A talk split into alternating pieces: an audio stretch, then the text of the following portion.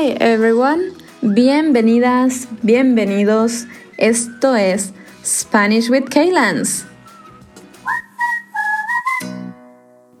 Buenas, ¿qué tal? Bienvenidos a un nuevo episodio. Hoy voy a hablar un poco sobre los verbos en presente simple, así que este es un episodio con un poco de gramática y al final les voy a contar mi nueva rutina, ya que tengo un episodio donde hablo sobre la rutina, pero es de hace un año. Así que em, al final del episodio voy a contarles mi rutina para que puedan escuchar cómo conjugo los verbos en presente simple y para que puedan practicar ustedes y contarme cómo es su rutina, qué hacen todos los días y espero que después de escuchar este episodio sepan cómo conjugar los verbos. So in today's episode, it's uh, today's episode is about about grammar. Um, I'm going to quickly explain how to conjugate verbs in the present simple form. And at the end of the episode, I'm going to be talking about my current routine so you can hear me conjugating the verbs and, yeah, practice with that. I do have an episode where I am talking about my routine last year, but it's changed so much in the last year, so I had to make a new one.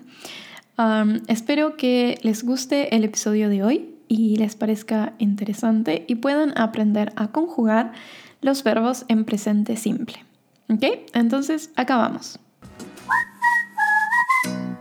Bueno, entonces, lo primero que tienen que saber es que todos los verbos en español van a ser conjugados de acuerdo a la persona que hace la actividad. Es por eso que aprender los verbos en español es un poco más difícil que en otros idiomas.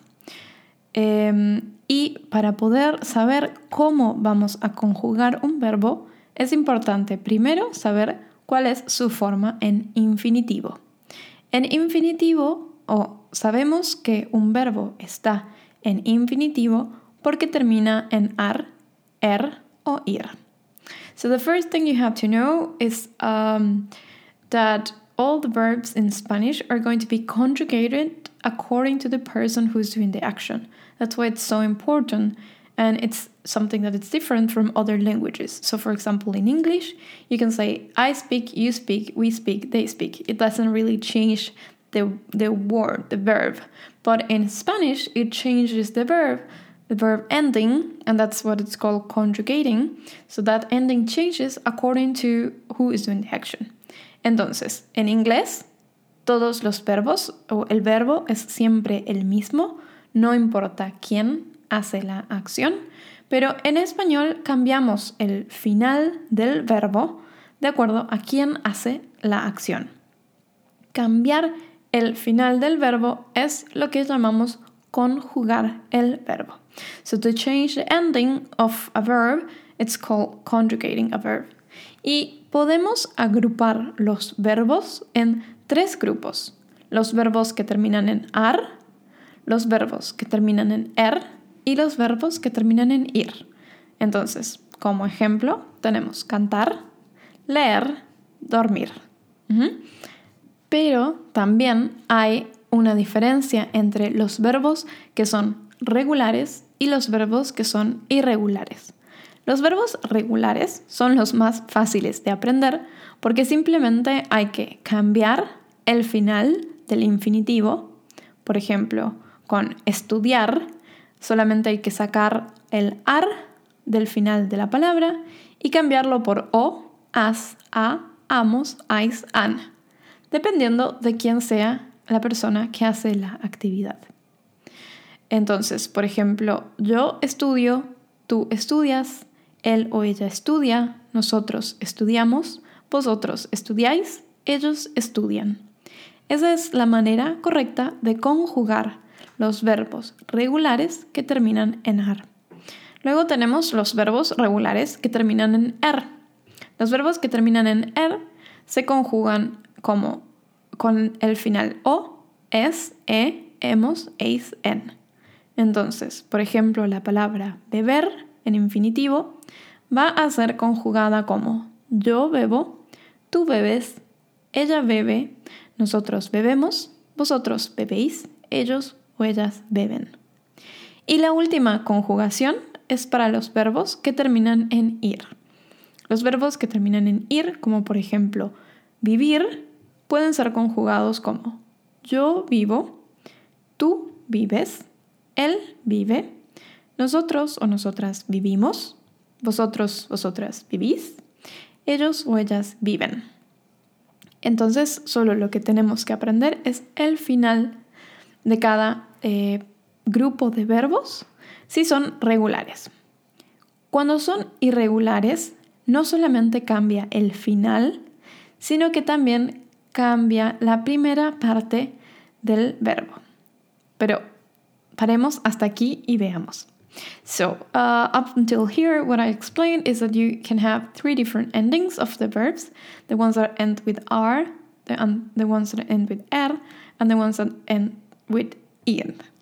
And what you have to learn is just the ending. So, um, you know the persons who are doing the action, and then if you just have the infinitive verb, take away the R, for example, estudiar, you take away the R and you put an O.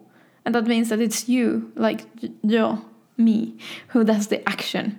So, for example, estudiar, if you take away the R and you put an O, is estudio. And that means I study. But if you take estudiar and you put an A, it's you get estudia. And then it means that you're talking about a she or a he. Él o ella estudia. Does this make sense? It's just like the way that you have to construct each of the verbs to be conjugated to the person who does the action. And therefore, you don't need to mention the person who does the action. You just need to conjugate the verb in the right form. So that's why it, in, it is incorrect, for example, to say yo estudias, because you say yo, which is me or I, and estudias is conjugated in the second person. And that is incorrect. Entonces, es muy importante que conjuguemos los verbos de acuerdo a la persona que hace la actividad. Y estos son solo los ejemplos de los verbos regulares.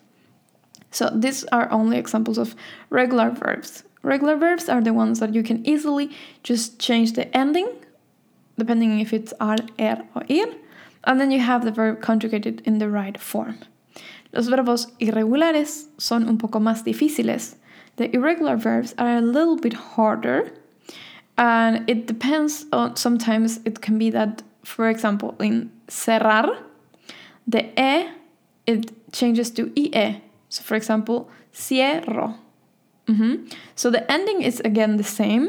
El final es el mismo que eh, los verbos que terminan en ar, er o ir, pero también cambia la primera parte del verbo. So the ending is the same, but the beginning also changes sometimes. Eh, en otros casos, como por ejemplo cuando tenemos la letra O, se convierte en UE. Por ejemplo, morder. Morder, muerto. O por ejemplo, dormir, duermo. So in some words that have an O, we change them for UE. So for example, morder, morder which is to bite, and dormir, which is to sleep. So those changes the O to UE. And then the last one, it's uh, the ones that, uh, por ejemplo, pedir, donde la E se convierte en I. So, for example, pedir, to request something.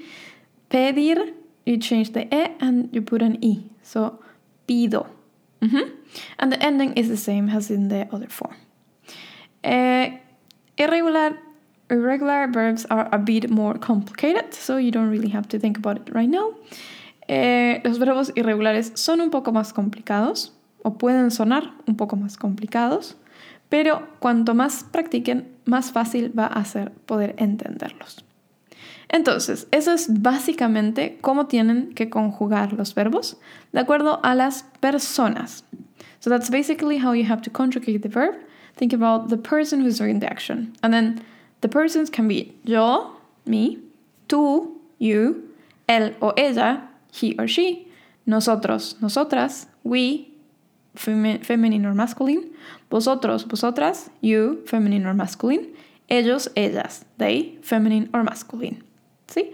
Y eso es todo lo que necesitan saber.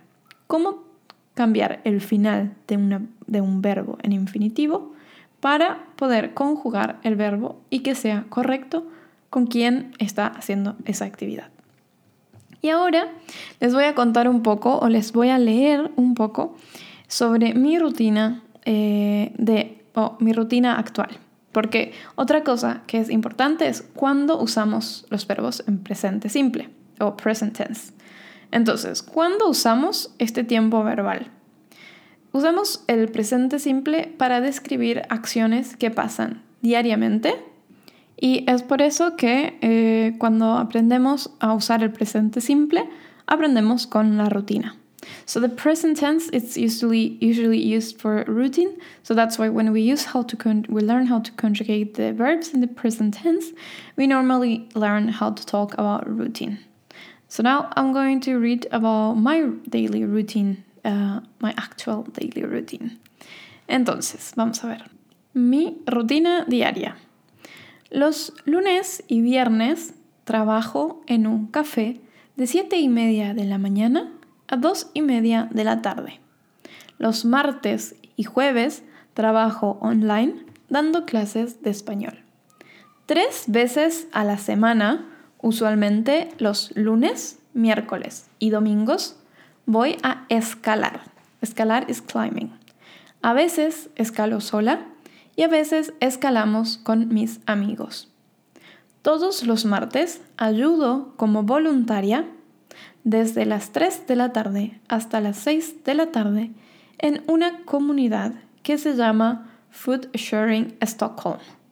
Somos 5 o 6 voluntarios que ayudamos a reducir la comida que es tirada a la basura diariamente. Los días que trabajo online me despierto a las 8 de la mañana para meditar, hacer yoga o stretching. Los días que escalo me despierto más tarde. Usualmente almuerzo en el café donde trabajo.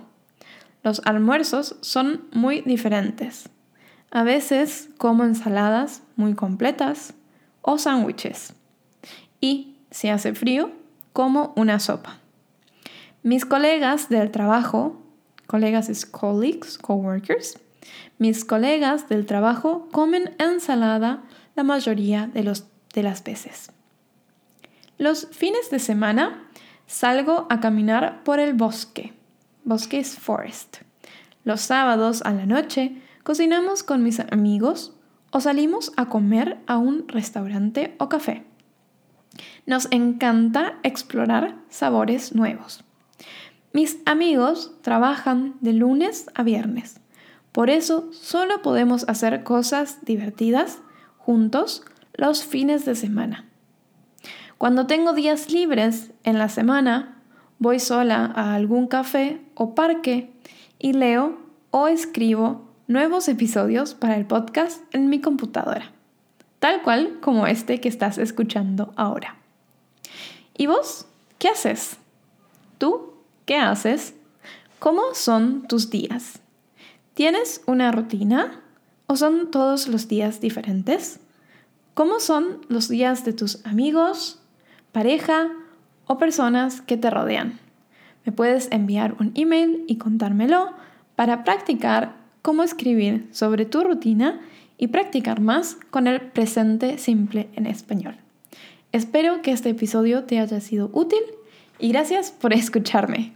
Te espero en el próximo. Chao, chao. Si te gustan los episodios, la mejor manera de ayudarme es compartiéndolos con más personas que están aprendiendo español. Seguirme para saber cuándo hay un nuevo episodio, apoyarme económicamente en mi cuenta de Patreon para recibir las transcripciones o mandarme un feedback por Instagram o a mi email personal. Espero escuchar sobre vos y te espero en el próximo episodio. Chao, chao.